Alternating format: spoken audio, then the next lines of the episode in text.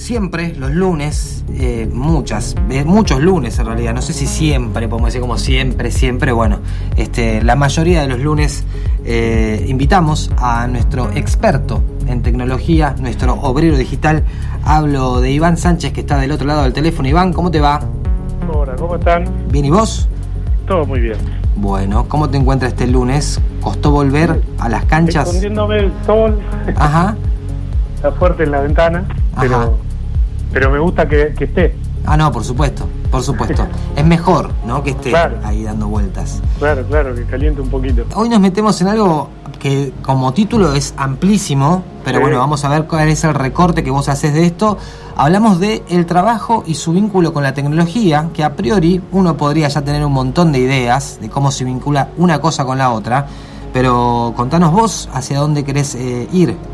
Mira, como siempre, utilicé una noticia tecnológica como disparador. Sí.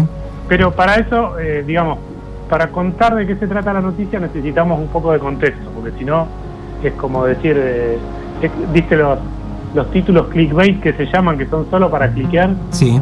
Y básicamente la, nota que, leí eh, tenía un tipo de título de este modo que dice, estos son los 20 empleos con más riesgo de ser sustituidos por la inteligencia artificial. Bien, ya estamos atravesados, ¿no? Por la inteligencia artificial parece ser que cualquier noticia que aparezca va a estar vinculado con eso.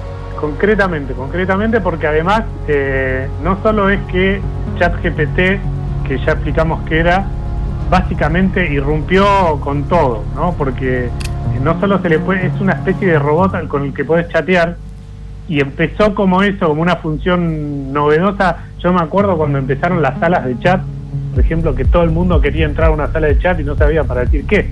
claro. Todo el mundo decía, bueno, pero podés charlar con alguien de Alemania y sabés hablar alemán. Claro. No, no importa, pero está ahí conectado y sí, hay gente en Alemania, sí, sí. Este, entonces, con esto de la inteligencia artificial pasa un poco eso, ¿no? Con ChatGPT que podés eh, em, chatear con un robot, pero lo importante es qué puede hacer el robot por vos. Claro. De hecho, el fin de semana pasado vi uno que me, interesó mucho, no lo, no lo puse en práctica, pero estaba muy interesante, que era pedirle a ChatGPT que te cree listas de reproducción. Ajá. Entonces, el secreto que daba el tipo, o el tip, era decir, darle un tema que te guste, decirle, porque el secreto de, ChatGPT es saber qué preguntarle para que te responda bien, o lo que necesitas. Y le decía, le pones el tema que te guste y quiero eh, una lista de reproducción con temas relacionados de la misma época, que no se repitan, eh, y una vez que empezás a, darle datos, te tiraba una lista de 10 temas que el tipo decía, está buena la lista. Entonces le creaba listas, por ejemplo, para decir, o los periodistas que le piden datos de un tema en particular. Bueno, eh, ChatGPT lo que empezó a pasar es que irrumpió también en los buscadores, de hecho eh, lo compró Microsoft, está en Bing, el, el chat GPT ya funcionando y eh, Google está en una carrera locada en el que se lanzó a buscar su, su, propia inteligencia artificial con el que ya había probado, con el que ya tenía problemas, se llama Brad y la presentaron una semana después de que Microsoft había anunciado que compraba ChatGPT y se les colgó en plena presentación, eh, le dijo cosas erradas en plena presentación, con lo cual fue, se le cayeron las acciones, por ejemplo, a Google, directamente. no pasaba nunca. Claro. Así que, bueno, todo esto, en ese contexto, lo que pasa es que eh, en realidad el título de la columna sería La industria del trabajo y la tecnología. Eh, que tiene que ver con que, eh, por, e, por este título de que 20 puestos de trabajo son los que van a desaparecer más pronto con la inteligencia artificial, hay que decir que estamos en un contexto de tecnología atravesando el mercado laboral y que esto va a traer un problema sociolaboral que lo deberíamos abordar ya mismo. O sea, no es que viene el futuro es así, el presente es así. En la medida en que tardemos en darnos cuenta, más gente va a quedar afuera del mercado laboral y no es poca cosa. Porque que no eduquemos a los chicos en cómo las tecnologías van a influir en nuestra vida, tiene que ver con su posibilidad o su oportunidad de trabajo. Con lo cual, digamos, cuando empezás a leer del mercado laboral atravesado por la tecnología, lo primero que te dicen es que eh, ya el trabajo como lo conocíamos cambió. Hoy se habla más que de un trabajo a distancia, se habla de flex working, por ejemplo, trabajo flexible. Si uno se fija en las ofertas de trabajo de LinkedIn, por ejemplo, que una, es la red social para buscar trabajo, va a encontrar que él, no sé, no menos del 50%, pero me arriesgaría a decir que entre el 60 y el 70 son trabajos que te ofrecen eh, método mixto, se llama, o método híbrido. Híbrido. Que algunos días ir a la oficina y otros días trabajar desde casa. Sí. Con lo cual ya vemos que hay un cambio. Y por otra parte, ya incluso el mismo joven que entra al mercado laboral no piensa, no se piensa a sí mismo en un trabajo para toda la vida como pensaban nuestros viejos. Claro, eso es cierto también. Claro, no sueñan con entrar a una gran empresa y trabajar toda su vida y jubilarse en esa misma empresa. Sueñan, de hecho, con viajar y que su trabajo le permita ahorrar, cambiar de trabajo y en ese intercambio de cambio poder viajar por el mundo. Porque esa es la aspiración que tienen hoy, se dice la mayoría de los millennials y centennials, cosa que generalizar es como eh, un poco burdo también, ¿no? Sí, sí, sí, claro. Pero básicamente eso es lo, que se busca. Entonces, en este, en este contexto de flex working, lo que se está trabajando, por ejemplo, es en espacios de trabajo digitales. Empresas que se dedican a crear entornos seguros en los que podamos comunicarnos vía empresa cuando no estamos presenciales.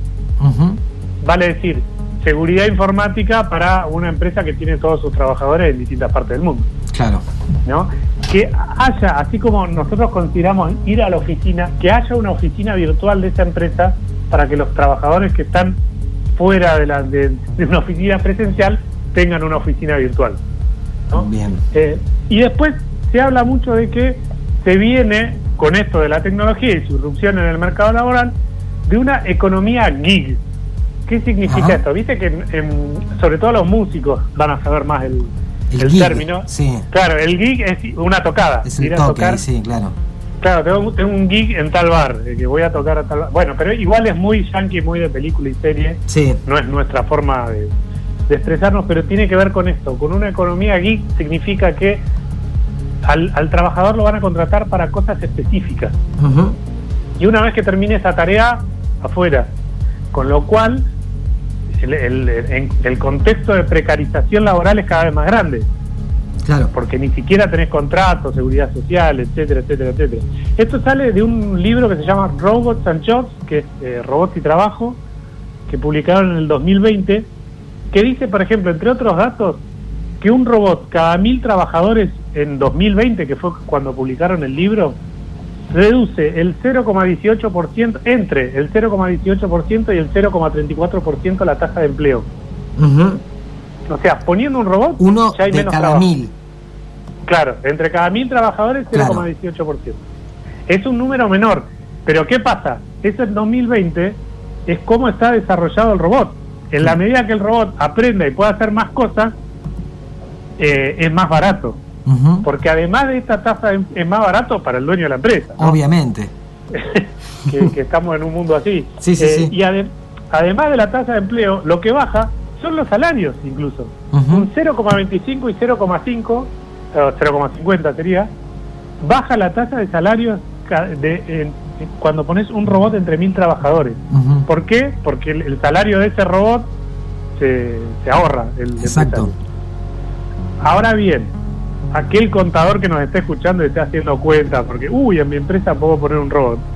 La inversión inicial, eh, ahí está el número central.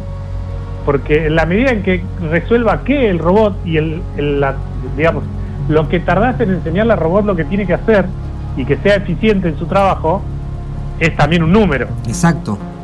Todo lo, que significa, la, digamos, lo que sería la programación de ese robot.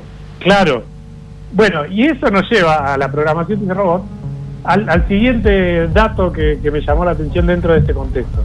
Que para el 2025, en un estudio que hizo una empresa, una consultora estadounidense, para el 2025 van a desaparecer 85 millones de puestos de trabajo en el mundo. Eh, ¿a ¿qué año? Al 2025. Ah, dos ya. años. Ya, ya. ¿Cuántos puestos decís? Es el presente. ¿Cuántos puestos, puestos decís? 85 millones de puestos de trabajo en todo el mundo van a desaparecer por la irrupción de la inteligencia artificial. Solo de la inteligencia artificial. Sí. Esto también se vivió, esta histeria de qué va a pasar con el mercado laboral, se, vivió en la era industrial, cuando empezaron a aparecer las máquinas. De hecho, la película más famosa, la de Chaplin. Sí. Que estaba el obrero ahí trabajando, eh, apretando tuercas, que era una genialidad. Eh, Pero fíjate vos que este dato, los 85 millones de puestos de trabajo se van a perder en 26 países, que son los estudiados y los más desarrollados.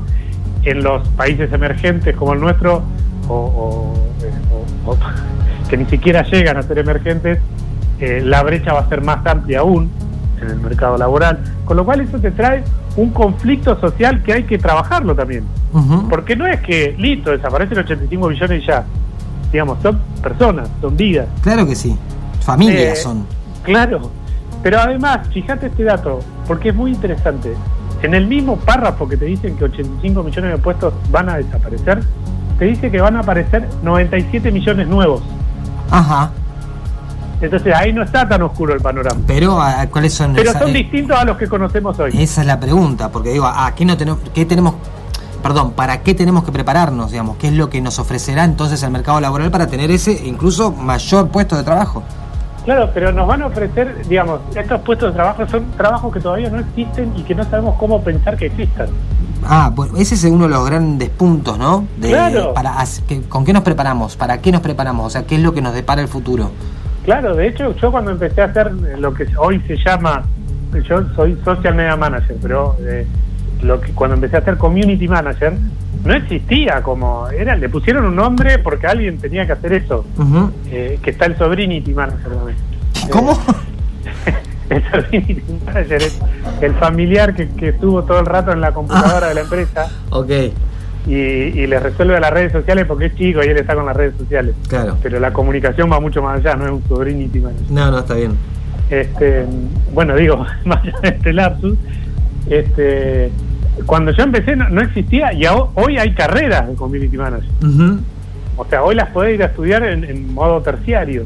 Con lo cual, todos los puestos estos que digo, estos 97 millones de nuevos puestos de trabajo, en la, la, la empresa esta que hace el estudio se llama Neoris plantea puestos de trabajo como coordinador de equipos mixtos, que es coordinar a las personas con los robots, por ejemplo, eh, ingeniero de reciclaje de datos, que es analizar datos recolectados que no se usaron en 12 meses, por ejemplo, porque si ustedes vieran, eh, no sé, eh, el Google Analytics es una herramienta que vos pones en tu sitio web, cualquiera, le pones un código dentro del sitio web y te analiza datos que no se dan una idea, no se imaginan eh, a la hora que entran, con, si lo hicieron con un teléfono, con qué sistema operativo es ese teléfono, cuántos minutos pasaron, qué parte de la página web leyeron. Todo ese montón de datos, muchas veces las empresas ponen la herramienta, pero no las analizan todas. Porque les analizan, por ejemplo, no sé, quiero saber cuántas visitas tengo y mi objetivo es tener X cantidad de visitas. Entonces vos trabajás en el sitio web para lograr esas visitas. Pero después todos los otros datos ni los lees porque vos tenías un objetivo claro. Entonces, muchas veces estos datos son muy útiles y digo, dije un ejemplo muy muy muy simple. Imagínense, no sé, una empresa constructora que vende departamentos y casas por todo el país. Eh, la cantidad de datos que se, que se pueden reunir de ese trabajo en un CRM, que es, un, es una herramienta que colecciona datos básicamente, eh, son enormes, de una cantidad enorme. Por eso esto de el ingeniero de reciclaje de datos.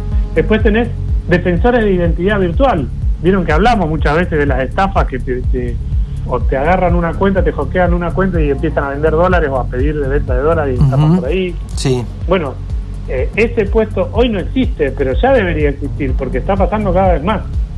Claro. Incluso hay abogados que se están eh, especializando en derecho digital, pero bueno, todavía están en proceso, digamos. Sí. Después, por supuesto, científicos y analistas de datos, especialistas en inteligencia artificial, aprendizaje automático, especialistas en macrodatos, que es la Big Data, especialistas en automatización de procesos, y eso es solo algunos de los que este estudio imaginó que hoy se necesitan, no mañana, hoy se necesitan, pero no hay una carrera para desarrollarlo, digamos, para ir a estudiar. ¿no? Entonces, fíjense, de los, y ahí vuelvo al, al principio, el famoso este, artículo de los 20 los 20 puestos de trabajo que iban a desaparecer con la inteligencia artificial. De los 20, sí. 14 son profesores. Ajá. Un detalle muy curioso, porque eh, te dicen, por ejemplo, profesores de inglés y literatura, de lengua extranjera y literatura, porque esto hay que entender esto de lengua extranjera es el, estudio está hecho en Estados Unidos. Sí. Con lo cual lo que eh, vaticinan es que un estudiante se puede poner con una inteligencia artificial que pueda entender los procesos de comunicación y, chateo, por decirlo así, eh, y pueda enseñarle idioma a partir de que el estudiante pueda preguntarle cosas que le puede preguntar al profesor. Eh, profesores de historia, eh, profesores de leyes, de filosofía. De es que claro, todo eso hoy casi que lo encontramos, no digo que sea la misma calidad o que se equipare una cosa con otra, pero digo, para aquellas personas que no están dispuestas tal vez a cursar en un instituto, en una facultad o lo que sea, ya hay un montón de cosas de este estilo que las tenemos en, en YouTube si tenemos ganas, como tutoriales, como clases. Y que además hoy hay carreras complejas que pueden cursarse online. Claro, claro. Que básicamente el profesor hizo clases, grabó, no sé, supongamos 20 clases, eh, vos las haces todas y después rendís examen y el mismo profesor es el que te evalúa y cuando vos viste esos videos aprendiste algo. Eh, con lo cual, a ver, el profesor, por lo que yo veo en este estudio, después tenés sociólogos, tenés, eh, bueno, algo que sí yo creo va a desaparecer, cada vez se ve más, inclusive eh, en la región, te diría, son los teleoperadores, que son eh, la atención al público. ¿no? Cuando vos tenés un alto volumen de consultas del público, una inteligencia artificial puede ayudarte a responder. De hecho, hay inteligencia artificial para pedir turno en clínica. Exactamente, sí. En la región, con lo cual eso sí eh, está pronto a desaparecer. Lo que pasa que, bueno, vuelvo a lo mismo. Supongamos, desaparece el secretaria o secretario que atendía el teléfono a la gente, ¿no? Sí. Ahora, una vez que pusiste una inteligencia artificial y procesó 15 consultas, ¿qué pasa con esas 15 consultas? Lo que puede hacer el robot es recepcionarlas y guardarlas. Alguien tiene que procesarlas. Entonces, por eso digo, tampoco hay que entrar en una histeria de nos vamos a quedar todos sin laburo, ¿qué va a pasar? El Armageddon, que puede ser una realidad, un universo posible. Pero otro, uno de los puestos que, dice que va a desaparecer, fíjense este detalle, jueces, juezas y magistrados. ¿Y eso cómo, cómo lo reemplazas? Porque la máquina, en base a lo que es la legislación, vos le vas a, es como un input. Yo hice esto, el acusado dijo esto y las pruebas son estas. Y la máquina decide quién es el culpable. Fuerte igual o no muy fuerte, muy fuerte porque además después supongo que en la medida que eso se estandarice van a haber, no sé si más o menos escalas de apelación. Claro. Digamos, porque cambia la forma en que pensamos el mundo hoy. Imagínate si dependés de un juez que el juez es la máquina cuando te mandaste una. Sí. O no te la mandaste y te acusan. Bueno, eso también ha pasado, pero claro. aún siendo un juez este, de ser humano, digamos, no una máquina. Pero y uno de los puestos que a mí más me llamó la atención, que es el puesto 20, se, se hablan de puestos de clínica, pero fíjate vos, orientación psicológica y psicólogo. O psicólogos escolares. ¿Cómo puedes sustituir con un robot un psicólogo cuando son sentimientos? Hmm. Es muy loco eso. Sí. Eh, por Porque aparte, perdón, pienso que, que, que, lo que se termina haciendo es como generalizando algo que puede ser muy particular tal cual, y vuelvo al principio de cómo abriste la, columna, digamos. Es, eh, cuando vos decís trabajo y tecnología es como súper amplio. Claro. Ya solo hablar de psicólogos y robots es un tema en sí. Sí. Para un psicólogo. Este, pero eh, a lo que voy con esto, resumiendo, es que, digamos, primero y principal que entendamos que esto es presente y no futuro. Claro. Digamos, si partimos de esa base, partimos de la base que el secreto de todo está en la capacitación y en la educación ahí está el, kit de la cuestión, digamos. Tratar de enseñarle a nuestros jóvenes el, universo que nos espera y nosotros como adultos eh, entender que es el presente y capacitarnos nosotros también. Por ejemplo, una de las responsabilidades de la empresa, porque estuvo en discusión hace unas una semana, dos semanas, los despidos del diario Río Negro. Sí. Una de las eh, de las excusas que dio la empresa fue que cambia su, su modelo de negocios a partir de la estructura digital. Sí. Y despedían fotógrafos con, con años de trabajo, porque ahora lo resuelven con un pibe con un teléfono en la mano. Sí. E, esto dicho, una de las voces que escuché, ¿no? Sí. Em, lo que pasa es que la responsabilidad de la empresa, antes de despedir a quien sea, en realidad debería ser capacitar a ese fotógrafo en las nuevas tecnologías. Exacto. Después, si el trabajador no quiere o lo que sea, bueno, ahí vemos. Pero si vos no le diste la chance, el problema es de la empresa, no del trabajador. Entonces, eso también es, un detalle importante que nos cabe la responsabilidad a todos de entender que es un presente que tenemos que capacitarnos y que tenemos que exigir capacitación. Por ejemplo, los docentes, uno dice, bueno, los chicos están con TikTok todo el día, con Instagram, qué sé yo, y los docentes le ponen en un pizarrón las letras para aprender. Y los pibes ya saben leer porque están en TikTok. Bueno, ¿dónde está esa disociación? Porque la culpa no es del docente, vuelvo a decir, todas las veces que hablo de educación y tecnología, digo, no es del docente, el problema es cómo capacitamos a ese docente para que esté preparado y tenga las herramientas necesarias en el aula para compartir con el alumno. Porque después también le decís, bueno, le das un curso de eh, herramientas de aprendizaje en TikTok que hay. Hmm. Eh, fenómeno, lo hace el docente. Y después llega a la, a la, clase en quinta 25 y la mitad de los pibes no tienen celular, o menos. Claro. Con lo cual la democratización del acceso a la tecnología es otro tema que se incluye dentro de esto y que nos abre un panorama de que tenemos que entender que el mercado de trabajo cambió, va a seguir cambiando y que no estamos preparados para eso. Pongámonos las pilas para prepararnos. Sí, ¿te acordás cuando éramos más jóvenes? Nosotros tenemos más o menos la misma edad. Y que en su momento, en los 90, ponele, que era que estábamos, yo estaba cursando la secundaria, se hablaba ¿no? de esa, del futuro de la, de la informática en aquel momento, se la mencionaba incluso de esa forma, algo que quedó bastante viejo como término, y era como, viste, el futuro de las computadoras cuando ya eran presentes, obviamente, pero para muy pocos, porque justamente en aquel momento, ¿quién tenía una compu en su casa? que sabía usar para otra cosa que no fuera eh, en aquel momento, no sé, ICQ, ¿viste?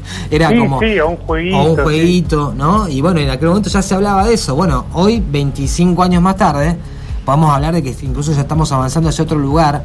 Este, también creo que un poco descontroladamente, ¿no? Siempre pensamos en que hay cosas que se crean y que muchas veces no se termina de ver la dimensión o el avance tan rápido que tiene en, una o en la sociedad general que hace que eh, vayamos como corriendo un poco detrás ¿no? del propio avance que nosotros propusimos. Sí, pero y como decíamos siempre, eh, crean un monstruo que después no saben cómo darle de comer. De hecho, cuando hablamos de la, la, mm, inteligencia artificial sintiente de, Google, ¿te acordás que hasta había contratado un abogado? Sí. Eh, después de esa columna, varios meses después, irrumpe ChatGPT y Google queda atrás en el tren de la inteligencia artificial, cuando Google jamás quedó atrás de nada. Claro. Con lo cual esto que decís de que todo va descontroladamente, no lo entienden ni los propios gurús del, del... Porque nada, porque nos pasa por arriba, porque sucede. Hmm. Eh, entonces, lo que tenemos que hacer es estar alertas para saber por dónde caminamos ese camino que, que, es tan vertiginoso. Bien, sabes que acá me manda Pablo aportando un poco a la charla que estamos teniendo y eh, esta información data de ahora, hace un poquito más de un mes, algo que pasó en Colombia, una polémica, con un juez que usó el chat GPT para una sentencia. Sí, lo eh, comentamos en una de las columnas que claro.